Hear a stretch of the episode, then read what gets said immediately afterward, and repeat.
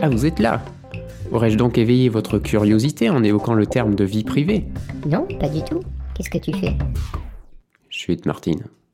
La vie privée, ce sujet de plus en plus épineux à mesure des sorties de technologies toujours plus gourmandes en données personnelles. Ce cactus sur qui nous n'osons plus nous acharner. Tout a commencé avec l'arrivée d'Internet, puis sont venus les smartphones et les objets connectés qui se multiplient proportionnellement à l'imagination débordante des constructeurs high-tech. Cela va des enceintes aux voitures, en passant par les appareils les plus loufoques et inutiles qu'ils savent rendre indispensables. Est-ce que vous aimeriez vivre avec un micro-cravate qui vous écoute en permanence?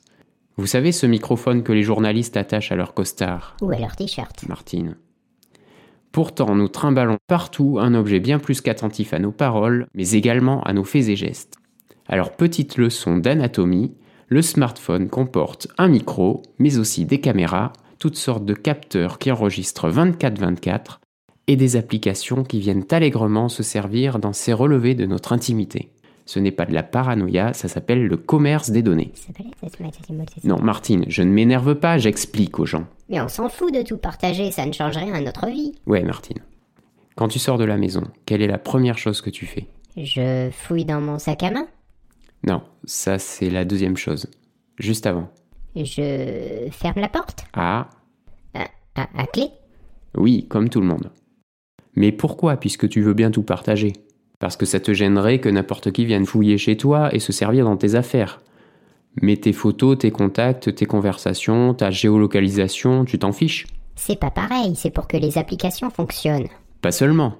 Ces données sont aussi partagées pour créer ton profil de consommatrice et t'afficher de la publicité ciblée.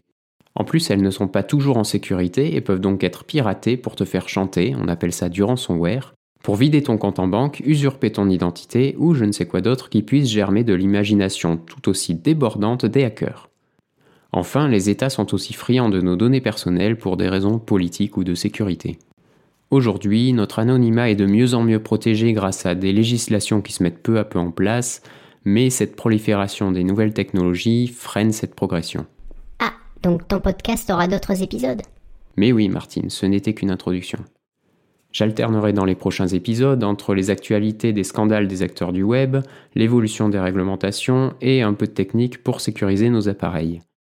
Donc abonne-toi pour être au courant de la sortie des prochains épisodes et laisse-moi un commentaire simplement pour m'encourager, me décourager ou mieux me soumettre tes suggestions ou questions. D'accord. Par contre, Martine, pour le prochain épisode, tu ne rentreras pas dans la pièce parce que ça plombe un peu la qualité Non de mais sans l'enregistrement. blague, parce que tu penses me virer comme un vieux smartphone.